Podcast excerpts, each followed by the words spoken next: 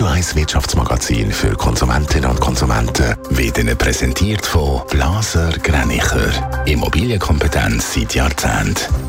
blasergreinicher.ch Adrian Sutter.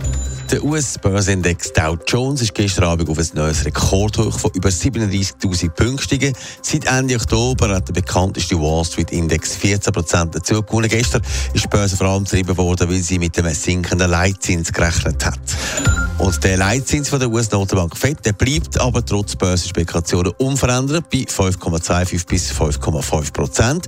Es ist schon die dritte Zinspause, die die FED hintereinander einleitet. Vorher ist der Zins gerade mehrfach erhöht worden im Kampf gegen die Inflation.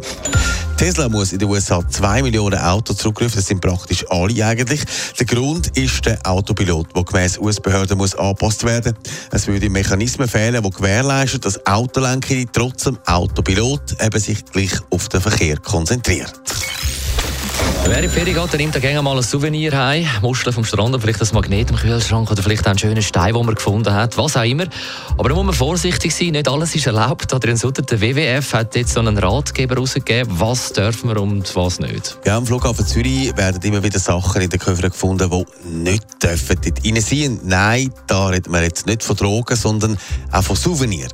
Da geht es zum Beispiel um Korallen oder auch Knochenteile von Tieren oder auch Sachen aus Elfenbein zum Beispiel, Tierfell Fell oder ähnlichem. Es gibt einen Haufen Pflanzenarten, die man gar nicht darf aus dem Land mitnehmen oder auch nicht in die Schweiz einführen.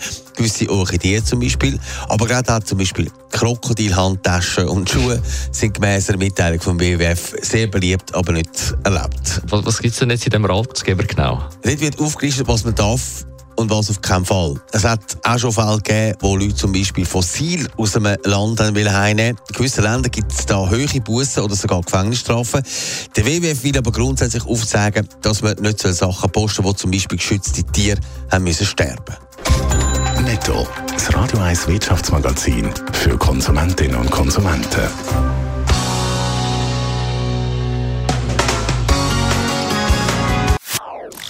Das ist ein Radio 1 Podcast. Mehr Informationen auf radio1.ch.